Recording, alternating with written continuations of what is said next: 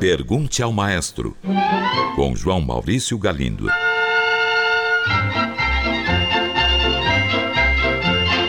Olá, amigos. Um ouvinte enviou uma pergunta sobre a ópera A Flauta Mágica de Wolfgang Amadeus Mozart.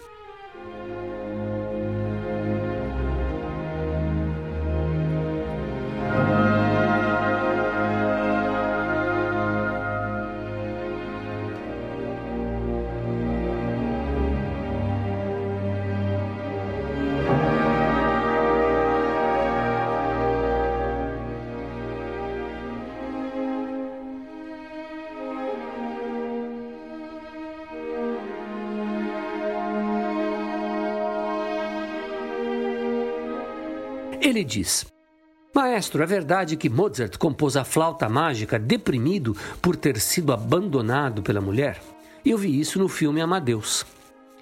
Caro ouvinte, vamos lá. Constanze Weber, a esposa de Mozart, nunca o abandonou. Nesse caso específico, o que aconteceu foi o seguinte: nos últimos anos da vida de Mozart, entre 1789 e 1791, Constanze teve vários problemas de saúde. Naquela época, um dos tratamentos possíveis era ir a uma estação de águas, e foi isso que ela fez. Passou alguns períodos na cidade alemã de Baden-Baden. Aliás, Baden em alemão quer dizer banho. Há cartas muito amorosas de Mozart para ela, datadas dessa ocasião. Segundo o livro Mozart, um compêndio, uma obra seríssima organizada pelo especialista britânico Robin Landon, depois da morte de Mozart, dentre as toneladas de mentiras folclóricas criadas e disseminadas, encontra-se essa mania de detratar Constanze e maldizer o casamento de Mozart. Mas isso não é verdade. Além de triste pela ausência da esposa, há muitos relatos da época que demonstram que Mozart passava por crises de depressão, ou pior, demonstrava já um notável comportamento bipolar. De qualquer forma, ele completou a Flauta Mágica, que estreou em 30 de setembro de 1790, uma de suas mais fantásticas obras-primas. Um ouvinte enviou esta mensagem: Caro maestro, existe algo no universo da música que sempre me deixa intrigado.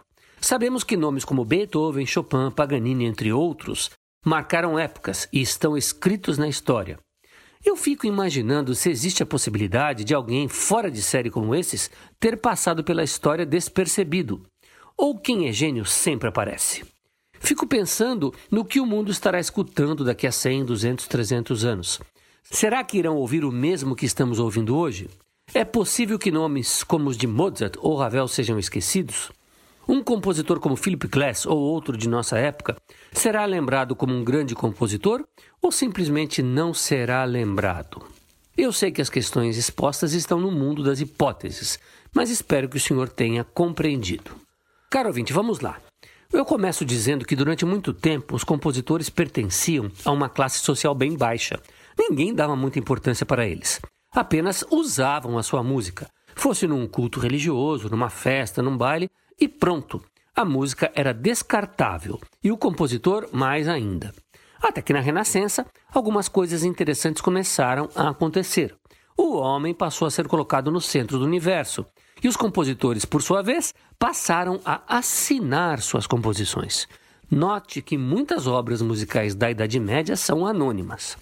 Finalmente, no século XIX, com o surgimento do romantismo e a disseminação da ideia da igualdade entre os homens, o artista passou a ser visto como um ser humano especial.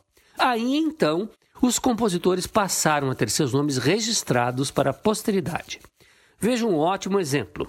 Johann Sebastian Bach, considerado hoje unanimemente um dos maiores compositores de todos os tempos e falecido em 1750, era completamente desconhecido do público até 1829, quando sua obra começou a ser redescoberta. Foi, portanto, o romantismo do século XIX quem grafou na história os nomes de contemporâneos como Beethoven, Wagner, Brahms, bem como dos antigos que foram redescobertos, Vivaldi, Purcell, Monteverdi. Hoje estamos no momento em que a música está se tornando tão descartável, tão vulgar, que eu não duvido que os nomes dos artistas passem a cair mais uma vez no esquecimento, como acontecia na Idade Média. Por exemplo, Conheço uma garotada que baixa um monte de músicas na internet e às vezes nem sabe de quem se trata. Quando os discos eram vendidos fisicamente, a gente ainda se dava ao trabalho de ler nas capas os nomes dos artistas. E quanto aos artistas que ficam famosos hoje em dia, muitas vezes é pela bela voz, pelo belo corpo, pela sensualidade, tudo vendido em excelentes campanhas de marketing. A qualidade das composições musicais não interessa muito. É como você mesmo disse, caro ouvinte, são hipóteses. Mas uma coisa eu vejo com clareza: houve um momento na história em que os compositores passaram a ser considerados seres especiais, dignos de lembrança. E esse momento, com certeza, já está passando. Um ouvinte enviou esta mensagem. Maestro, minha pergunta é sobre o órgão no tempo de Johann Sebastian Bach. Eu queria saber como era o órgão naquela época, já que naquele tempo não existia eletricidade.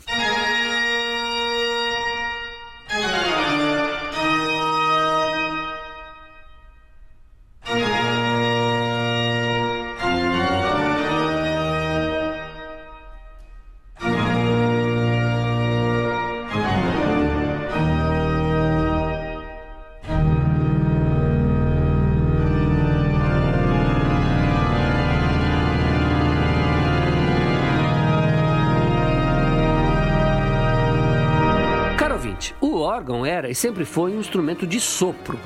O órgão e os teclados eletrônicos de hoje, por melhores que sejam, não conseguem imitar eletronicamente o som do instrumento original, de sopro. Sendo um instrumento de sopro, ele sempre precisou de ar em movimento, e esse ar vinha de um fole. E esse fole era manipulado por um cidadão conhecido por foleiro. A profissão de foleiro era regulamentada em toda a Europa já imaginou, caro ouvinte? Nosso velho amigo Johann Sebastian Bach queria tocar órgão por, digamos, duas horas. Ele então tinha que combinar com o foleiro e marcar hora para começar e para parar de trabalhar. Tinha que reservar um dinheirinho e pagar para ele. E o pobre foleiro, você já imaginou o seu cansaço no final do dia? Pois é, hoje em dia os grandes órgãos de tubo continuam sendo instrumentos de sopro, mas o ar é fornecido por um motor elétrico. Um ouvinte pergunta sobre uma obra de Johann Sebastian Bach conhecida como a Cantata do Café. Schweigt stille, plaudert nicht und höret, was und. Da Herr Schlendrian mit seiner Tochter hier, ihr kommt ja wie ein Zeidelbär. Hört selber, was sie ihm getan. Nosso ouvinte diz ter ouvido duas versões sobre esta obra. Uma diz que foi composta para elogiar o café, e a outra afirma que Bach tinha uma filha viciada em café e que ele fez de tudo para que ela abandonasse o vício, inclusive compor esta obra. Nosso ouvinte pergunta então qual das versões é a verdadeira. Caro ouvinte, nesta cantata há três personagens: um narrador, um pai e sua filha. A moça está mesmo viciada em café e o pai tenta convencê-la a abandonar o vício. O texto é cômico. Numa passagem, por exemplo, o pai diz: Se você não abandonar o café, não terá festa de casamento. Prontamente sua filha responde: De acordo, pode pôr o meu café aqui mesmo. O autor do texto, um escritor chamado Christian Picander, escreveu outros libretos de cantatas não religiosas para Bach. E a cantata do café foi escrita porque na época a bebida estava caindo rapidamente no gosto dos europeus. Era um bom assunto para qualquer escritor. Agora, caro ouvinte, se alguma filha de Bach era louca por café, isso, infelizmente, eu não sei dizer. O que eu posso garantir é que a obra é muito divertida e mostra um lado menos austero de Bach, ao qual estamos pouco habituados. Um ouvinte pergunta sobre uma obra chamada Música para os Reais Fogos de Artifício.